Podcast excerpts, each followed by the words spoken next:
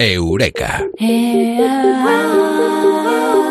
hoy os vamos a comentar si los muñecos son vudú, si el vudú es efectivo contra los jefes. Sí, porque la ciencia también está investigando esto y nos lo va a comentar aquí en Eureka Mado Martínez. Mado, muy buenas, ¿qué tal? Buenas noches, pues bien, está la gente pensando, ¿pero está la sección de Eureka o la revista más allá? Bueno, pues eh, se han juntado ambas cosas. ¿Qué se ha descubierto? Pues nada, es que hay una investigación bastante curiosa que, bueno, la ha hecho un equipo de investigadores y científicos que, que, bueno, ellos eh, saben que hay abusos en el mundo, ¿no? Y que hay muchas personas, muchos trabajadores que se sienten como maltratados y abusados por parte de sus jefes. ¿Qué pasa? Que cuando uno siente un abuso, un agravio, una violencia, del tipo que sea, lo primero, lo más natural que te surge es, ¿no? La respuesta inmediata que uno quiere tomar es, pues, restituir ese agravio por medio de las represalias, ¿no? Y la represalia, como sabemos, es algo muy malo. Debemos evitar en lo posible eh, tener represalias. Pero claro, ellos dicen, ¿y si cogemos unos muñequitos vudú para simbolizar así hipotéticamente a los jefes y les decimos a estas personas que los maltraten y tomen ahí represalias, simbólicamente hablando, claro, con estos muñequitos. ¿Será efectivo? ¿No? ¿Será efectivo? Y el titular es un poco así como, es eficaz el vudú, pero no, en realidad lo que están midiendo es si es eficaz que uno se tome las represalias de modo simbólico, ¿no? Y se han dado cuenta de que sí, oye, que será placebo, al jefe no le pasa nada, pero cuando coges el muñequito y te desahogas ahí y tal, parece que te quedas a gusto. El vudú no sabemos, ¿eh? en esta investigación se hace mal a otros, eh, pero hace bien a uno, que es lo importante, hacerse bien. El vudú funciona, en cierto modo. Eh, eh, pues sí, no es que funcione ni consiga nada. No, funciona como se imagina que uno funciona, pero que tiene, eh, es una medicina para la persona que lo hace. Una medicina del pues alma. Sí, tiene ¿eh? algo de placebo. Lo que, lo que estos investigadores piensan es que a nivel psicológico es una investigación que tiene bastante importancia y también se puede aplicar a los ámbitos de la justicia, porque ellos han conseguido comparar un poco los sentimientos de las personas y parece que la represalia, hay muchas alternativas, ¿no? La primera alternativa siempre es el perdón, ¿no? Que se dice que si perdonas a, a la persona que te ha hecho daño o que te ha agraviado o lo que sea, pues tú te liberas emocionalmente y te sientes muy bien, ¿no? Pero que mm, a veces la represalia también te deja bien o te deja mejor, ¿no? Lo que pasa es que se debe evitar porque si empezamos con un mundo de ojo por ojo, al final el mundo se quedaría ciego, ¿no? Y creo que, bueno, que este es un, un estudio curioso porque habla de la represalia simbólica, que es una forma de tomar represalias sin dañar a nadie. El vudú que estuvo de noticia de actualidad hace tan solo unas semanas eh, cuando se descubrió que la presidenta de la Comunidad de Madrid lo estaba utilizando y lo había utilizado contra alguna de las personas que estaban en su contra. Bueno, pues el vudú también ha sido objeto de un estudio científico que tenemos eh, que decirlo, que es uno de los ganadores eh, de los premios Nobel al revés, o sea, los Ig Nobel que se han concedido ya. Los Ig Nobel del 2018, que son esos premios a las eh, investigaciones más disparatadas, vamos, las que te ríes, pero son tan sorprendentes y reales como desternillantes. Son premios que primero te hacen reír y luego te hacen pensar, siempre lo hemos dicho, como este que acabamos de contar. Oye, bien, pues ves, el titular es un poco sorprendente pero sigue siendo interesante, ¿no? Nos claro. dice mucho de cómo somos a nivel psicológico las personas, ¿no? Y este es uno de los premios Ig Nobel de este año, el que se ha llevado el premio Ig Nobel de Economía. El premio Ig Nobel de Economía tiene que ver con una investigación sobre la utilidad o no del vudú contra los eh, jefes abusivos. Pero también vamos a hablar, porque ha ganado un Ig Nobel, algo que tiene que ver con la dieta caníbal. ¿Funciona? funciona si quieres adelgazar, porque, porque un, bueno, un investigador británico, James Cole, eh, ha hecho un cálculo, ha hecho un cálculo eh, en el que ha, ha, visto, ha comprobado, ha observado que la ingesta calórica eh, basada en una dieta caníbal caníbal humano, vamos, de antropofagia, vamos, es mucho más baja que la ingesta calórica de otras dietas tradicionales carnívoras, ¿no? De, de, pues basadas en el consumo de carne. Entonces, bueno, porque si estás pensando en adelgazar, pues hazte caníbal, tío, porque ya ves que te vas a quedar en el esqueleto.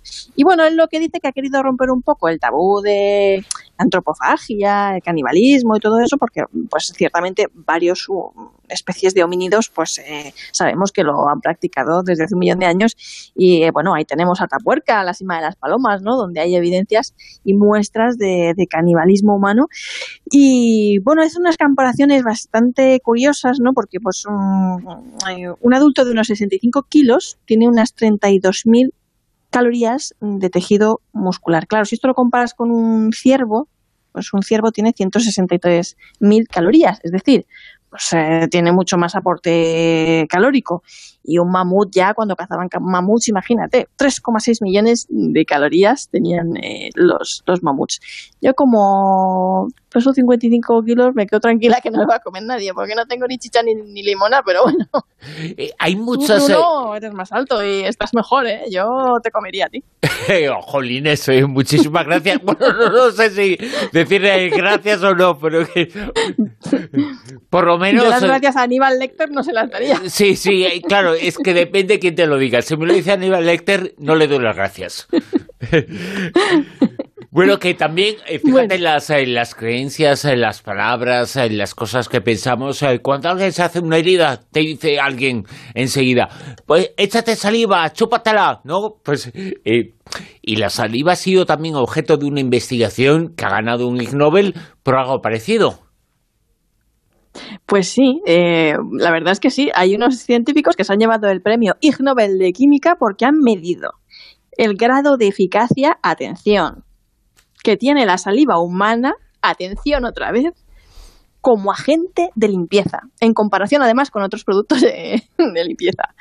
Y bueno, que, lo han comparado, ¿no? El poder que tiene de limpieza en superficies y bueno, que lo recomiendan además para limpiar objetos delicados y todo eso, para no dañarlos.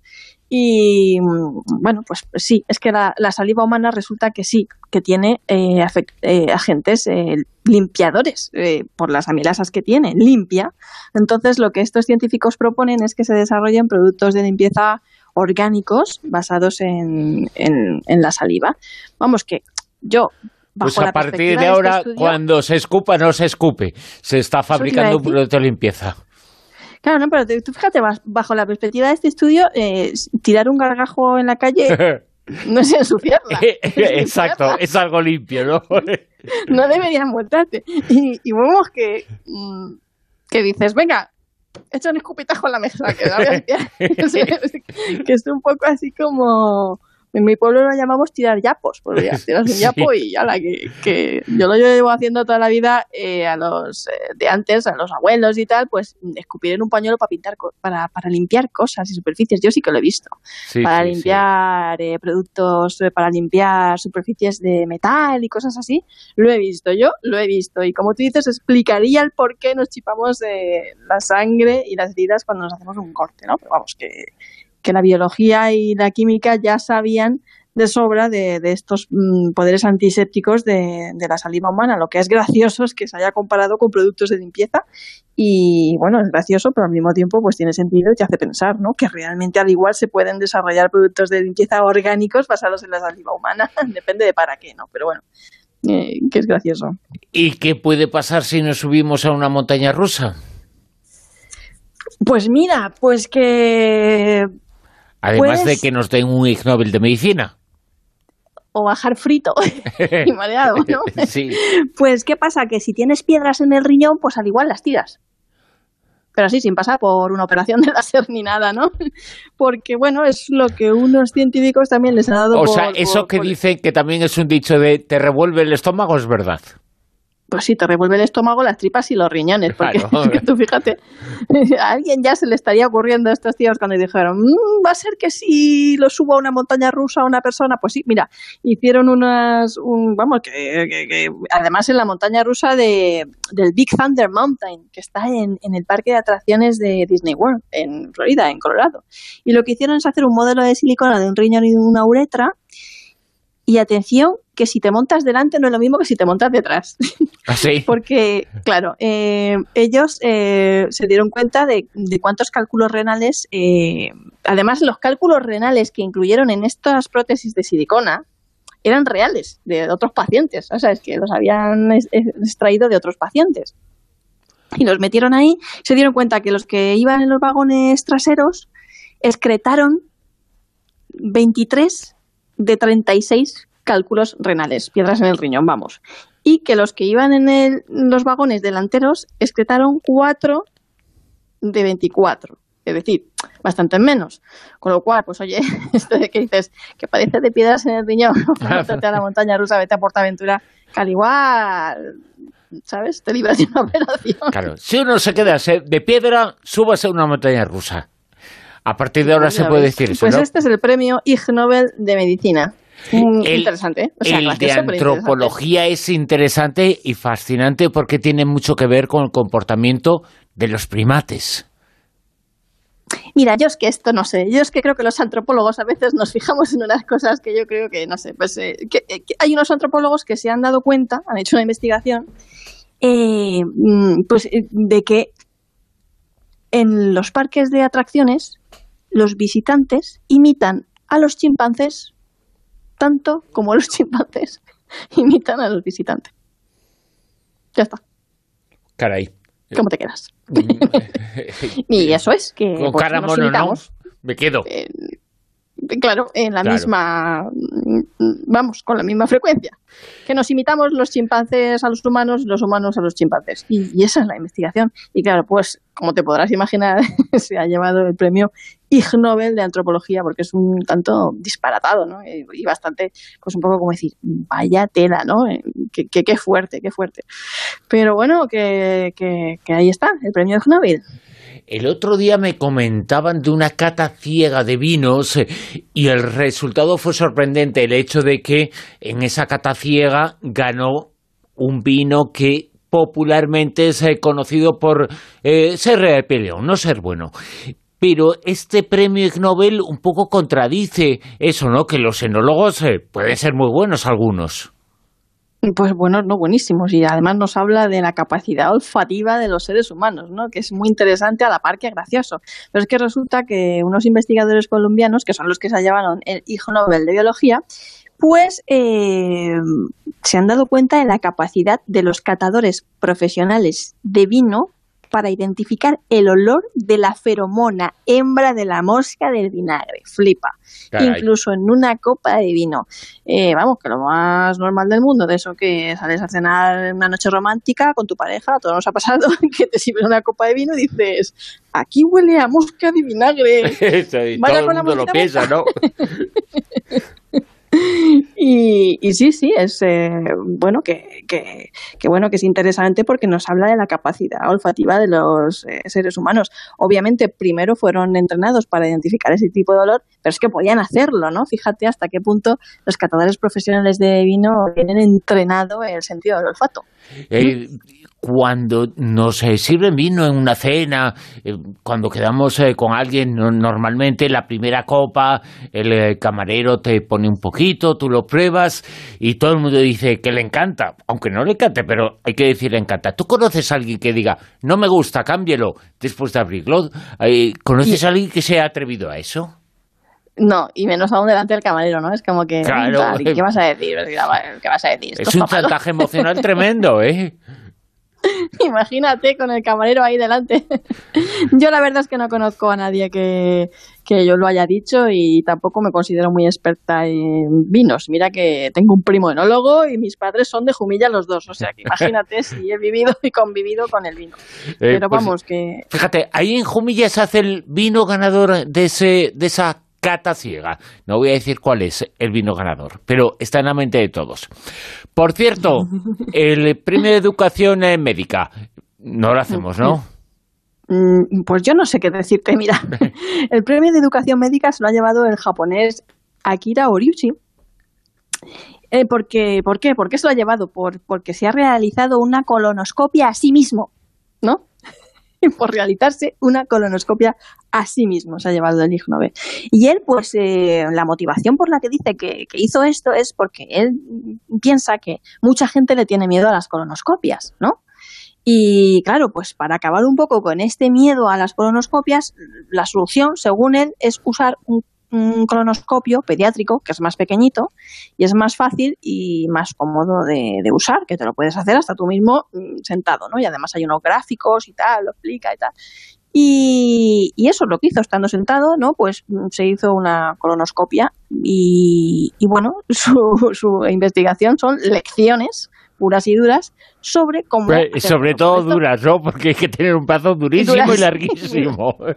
Te imagínate, bueno, para esto que estabas, que estás un día sentado en casa y dices, ¿qué hago? ¿Me hago una partida a la PlayStation, he hecho un videojuego o me hago una colonoscopia? Pues voy a hacer una colonoscopia aquí tranquilamente.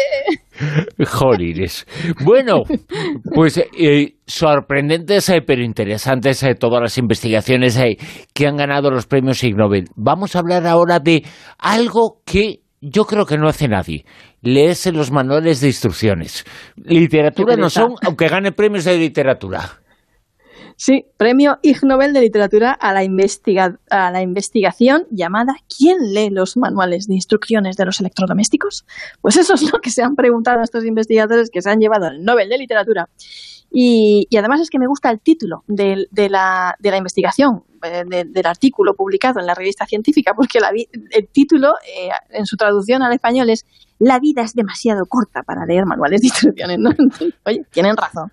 Es que te puedes pegar media vida leyendo esas cosas eh, tan indescifrables.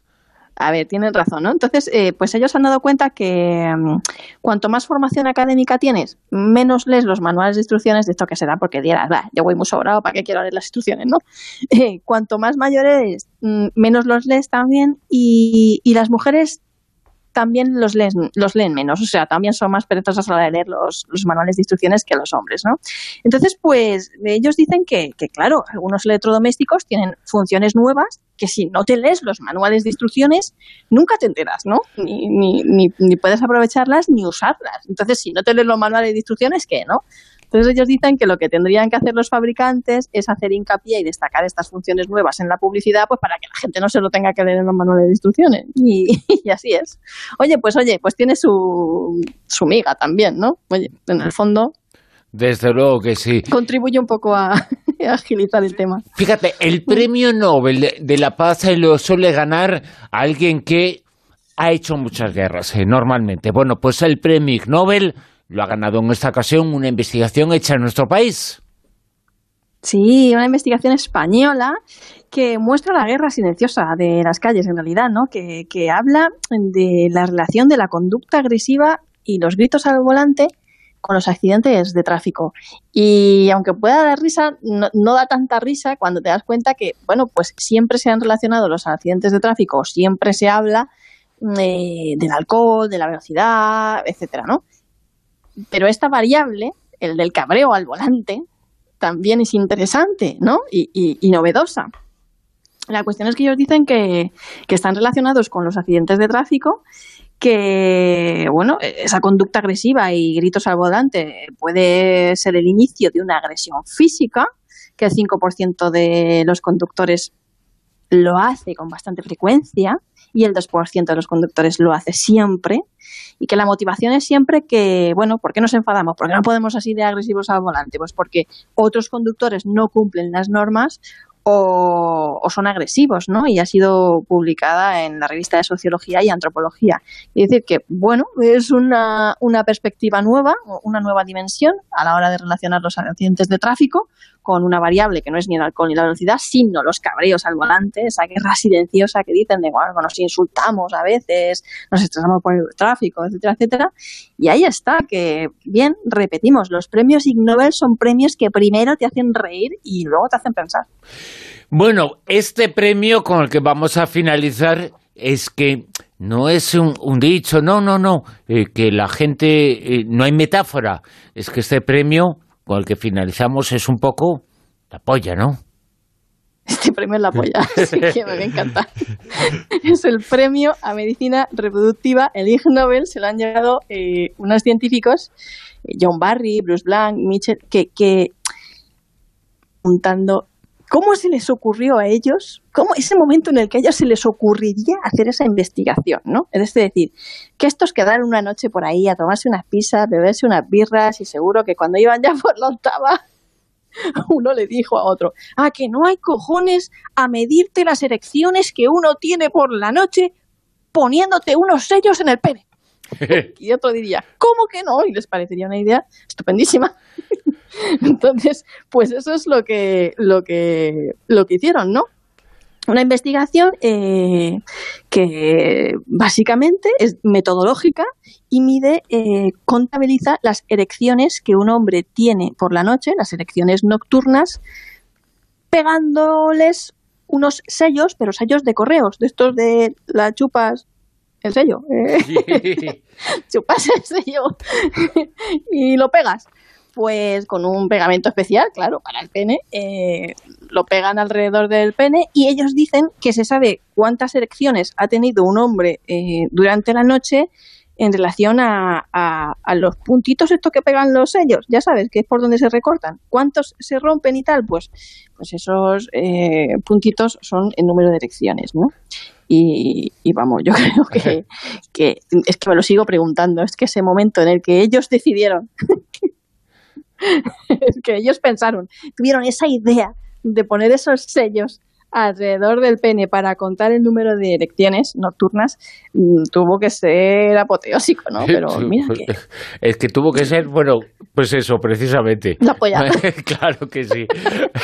Ay, Mado Martínez, eh, fíjate, con estos eh, premios, los Ig Nobel, eh, no son los antinobel, son investigaciones que nos hacen sonreír, que son muy llamativas, pero es que lo que se descubre y las investigaciones son también muy interesantes y también nos cuentan cosas que hay que contar y que hay que investigar, que hay que estudiar y que luego aquí encima las contamos. Eso es lo importante de esos eh, premios. Eh, eh, no son antinobeles, son otros premios Nobel, los Ig Nobel, ¿no? Sí, además yo creo que son graciosos, pero que no no son para avergonzarse ni nada. Incluso hay científicos que ellos mismos se postulan y se auto. Eh, eh, la candidatura uno mismo puede, puede, puede autonominarse para participar en ellos. Reciben así como 9.000 nominaciones al año. Los científicos se pelean también por estos Ig Nobel, porque son graciosos y de lo que nos están hablando al final es de la creatividad en la ciencia, ¿no? Y de la innovación. Y siguen siendo, eh, por muy graciosos que nos puedan parecer o absurdos, o ridículos vías de exploración. ¿Y qué sería el ser humano si, bueno, pues no se nos hubiera ocurrido un día, pues me como una gamba, ¿no? el hmm, primero que claro. y que, a ver, que, es lo que, lo que demuestra, ¿no? La innovación y la creatividad del ser humano. Y aquí los contamos, eh, en esta ocasión, en Eureka con Mado Martínez. Eh, Mado, muchas gracias. A vosotros un abrazo.